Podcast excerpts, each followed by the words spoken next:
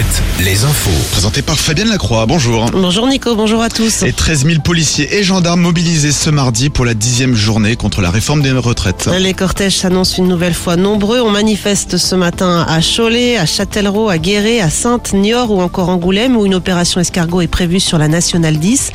Des rassemblements également cet après-midi à La Rochelle, à Poitiers, Limoges, La Roche-sur-Yon, Cognac et Angers.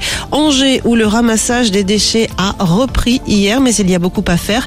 Les déchets de toutes sortes jonchent les trottoirs et pour les commerçants du centre-ville, ces poubelles s'ajoutent aux manifestations qui se multiplient. Le cri d'alarme de Laurie Colin-Tesser, présidente de l'association à des vitrines d'Angers. C'est devant nos commerces, il y a des rats et puis euh, il y a du jus qui sort des poubelles, donc c'est repoussant en fait. Déjà en plus du reste hein, pour la, clientèle, ça se surajoute, on va dire, avec les des manifestations qui sont euh, intempestives comme ça, on peut pas du tout euh, anticiper. Et puis c'est surtout que de toute façon, quand il y a des manifestations, c'est ceinturé, la, ville est fermée. Puis quand ça se répète, parce que c'est pas euh, pas d'aujourd'hui qu'on ne peut pas pénétrer dans le centre-ville, ça date des gilets jaunes. Donc là, les gens ont pris d'autres habitudes. Ils ont pris l'habitude de moins venir en ville, voire pas du tout.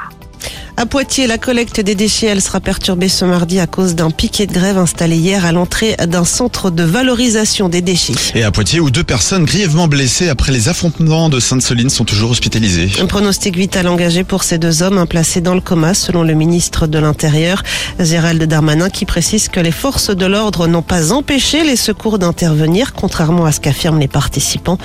Euh, le SAMU 79 a également assuré ne pas avoir été obstrué dans l'exercice de ses fonctions.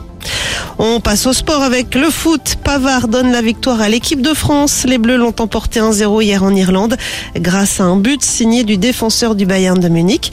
Une victoire qui permet aux vice-champions du monde de prendre la tête de leur groupe aux éliminatoires de l'Euro 2024.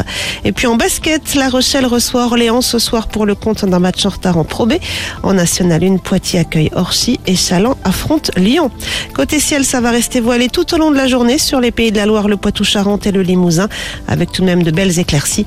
Prévoyez de 15 à 22 degrés pour les maxis cet après-midi.